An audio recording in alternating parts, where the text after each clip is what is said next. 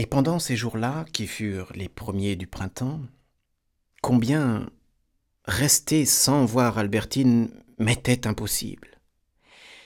Et pour chaque acte, même le plus minime, mais qui baignait auparavant dans l'atmosphère heureuse qu'était la présence d'Albertine, il me fallait chaque fois, à nouveau frais, avec la même douleur, recommencer l'apprentissage de la séparation. Puis, la concurrence des autres formes de la vie rejetait dans l'ombre cette nouvelle douleur. J'eus même, en attendant que Saint-Loup, l'ami que j'avais envoyé, pût voir Madame Bontemps, à imaginer Venise et de belles femmes inconnues, quelques moments de calme agréable.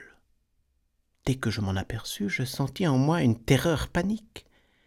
Ce calme que je venais de goûter, c'était la première apparition de cette grande force intermittente qui allait lutter en moi contre la douleur, contre l'amour, et finirait par en avoir raison. Ce dont je venais d'avoir l'avant-goût et d'apprendre le présage, c'était, pour un instant seulement, ce qui plus tard serait chez moi un état permanent, une vie où je ne pourrais plus souffrir pour Albertine, où je ne l'aimerais plus. Et mon amour, qui venait de reconnaître le seul ennemi par lequel il put être vaincu, l'oubli, se mit à frémir comme un lion qui, dans la cage où on l'a enfermé, a aperçu tout d'un coup le serpent Python qui le dévorera. Sans doute, si j'avais supporté les quatre jours qu'il y avait déjà depuis qu'elle était partie, c'était parce que je me disais ce n'est qu'une affaire de temps, avant la fin de la semaine elle sera là. Mais cette raison n'empêchait pas que pour mon cœur, pour mon corps, l'acte à accomplir était le même. Vivre sans elle, rentrer chez moi sans la trouver, passer devant la porte de sa chambre, l'ouvrir, je n'avais pas encore le courage, en sachant qu'elle n'y était pas, me coucher sans lui avoir dit bonsoir, voilà les choses que mon cœur avait dû accomplir dans leur terrible intégralité, et tout de même que si je n'avais pas dû revoir Albertine. Or, qu'il l'eût accompli déjà quatre fois, prouvait qu'il était maintenant capable de continuer à l'accomplir. Et bientôt, peut-être, la raison qui m'aidait à continuer ainsi à vivre, le prochain retour d'Albertine, je cesserais d'en avoir besoin. Je pourrais me dire elle ne reviendra jamais, et vivre tout de même comme j'avais déjà fait pendant quatre jours, comme un blessé qui a repris l'habitude de la marche et peut se passer de ses béquilles.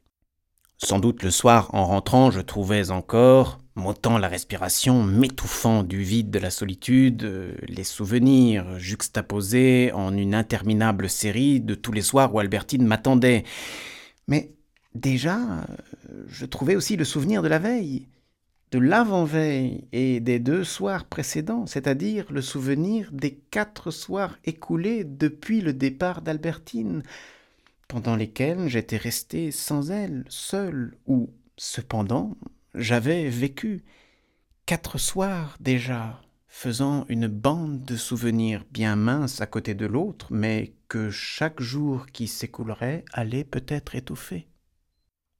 On croit que, selon son désir, on changera autour de soi les choses. On le croit parce que, hors de là, on ne voit aucune solution favorable. On ne pense pas à celle qui se produit le plus souvent et qui est favorable aussi.